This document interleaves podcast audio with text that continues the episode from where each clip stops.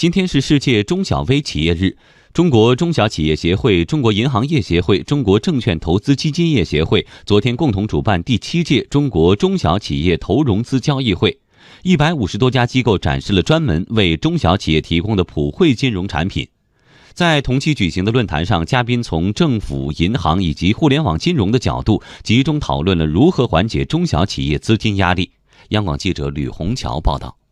去年以来，我国加大对小微企业财税政策支持力度，小微企业和个体工商户贷款利息收入免征增值税，单户授信额度上限从一百万元提高到一千万元。在这之前，我国还成立了国家融资担保基金，便于小微企业获得贷款。工信部副部长王江平指出，从政府的角度看，减轻中小企业的账款压力，也是为他们缓解资金压力的一方面。在国务院的统一部署下。我们积极推进清欠工作，按照各地区有关部门报送的清欠平台，截止今年的四月底，全国共梳理出政府部门和大型国有企业拖欠民营企业、中小企业账款八千五百一十七亿元，已经清偿金额三千零五十八亿元。从银行的角度看，截止到一季度末，我国银行业金融机构用于小微企业的贷款余额为三十四点八万亿元。其中，普惠型小微企业贷款余额为九点九七万亿元，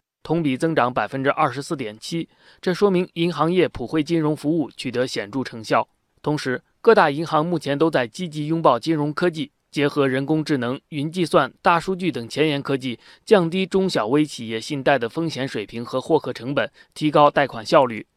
恒丰银行董事长陈颖提醒，银行在加速数字化的同时，如果技术和服务跟不上，反而会不利于自身业务发展。他建议两条腿走路，把线下网点变成拓展业务的据点，使线上和线下真正有机结合。那么就是说，先通过金融科技、大数据啊、场景的筛选，找到真正在服务民众生活呀，包括社会经济啊这些小微企业。然后我们再去走访这些小微企业，就可以实现云端和地面服务的联合，也可以充分发挥线上和线下双层面的这个服务效率。P2P 网络借贷等互联网金融曾被认为是最能发挥金融普惠性的模式之一，但在很多平台密集爆雷后，互联网金融开始回归理性。中国国际经济交流中心副理事长黄奇帆认为，互联网金融对中小企业仍然不可或缺。但平台要长远规范发展，必须遵循一系列原则。好的、合理的、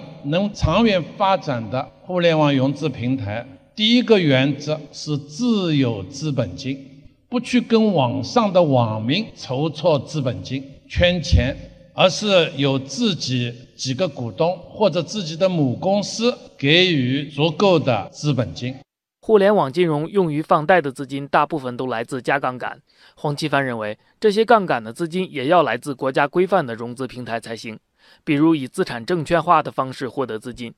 同时，他认为总的杠杆率也要严格控制在一定幅度内。你放贷的过程中，作为一个金融机构放贷，资本金和放贷总量总有一个比例，一般不要超过十倍。最高不能超过十二倍，就是有个总的杠杆比例控制。